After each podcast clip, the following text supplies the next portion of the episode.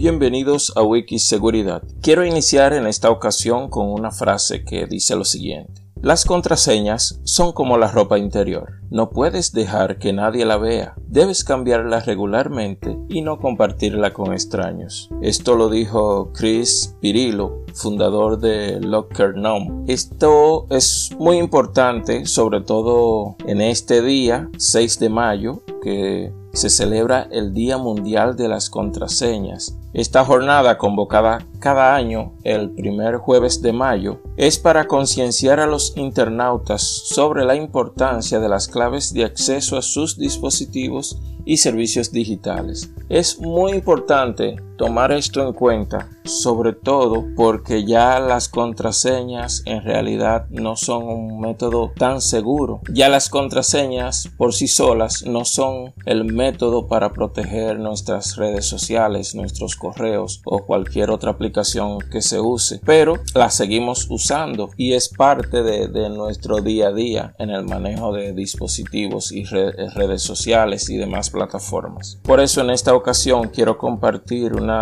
recomendaciones para fortalecer nuestras contraseñas y mantenerlas un poquito más seguras. Una de estas recomendaciones es considerar crear contraseñas con longitud de al menos 14 caracteres. Y cuando creemos una contraseña es importante incluir en ella una mezcla de letras mayúsculas, minúsculas, números y caracteres especiales. Cuando hablo de caracteres especiales me refiero a la arroba, el signo de número almohadilla, símbolo de peso, signo de admiración, el ampersand, interrogación, mayor, menor, todos esos símbolos que normalmente no utilizamos para escribir. Es importante también recordar que no es bueno incluir información personal como fecha de cumpleaños, nombre de mascota, nombre de algún familiar, del hijo y, demás. Es muy importante que las contraseñas sean cambiadas al menos cada 90 días. Yo sé que es un poquito complicado, sobre todo porque la gente dice que no es fácil estar recordando tantas contraseñas, pero sí es importante tomarlo en cuenta. Nunca proporciones tus contraseñas a otra persona, ya que eso pone en riesgo tu información o inclusive tu identidad. Crea tus contraseñas basadas en alguna frase. Por ejemplo,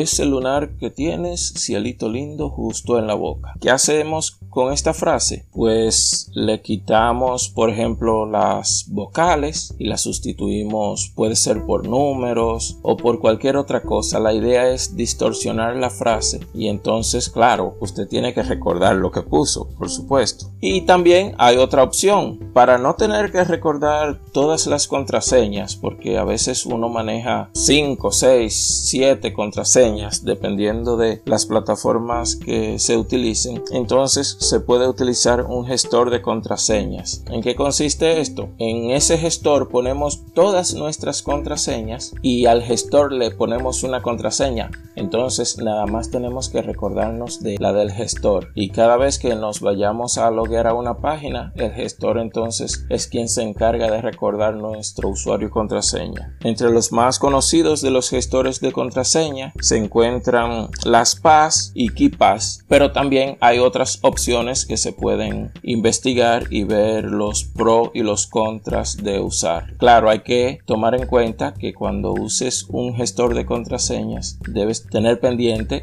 que si confías todas tus contraseñas al gestor, entonces debes asegurarte que no se te olvide la contraseña que le pusiste a este, porque entonces si olvidas esta, habrás perdido todas las demás contraseñas.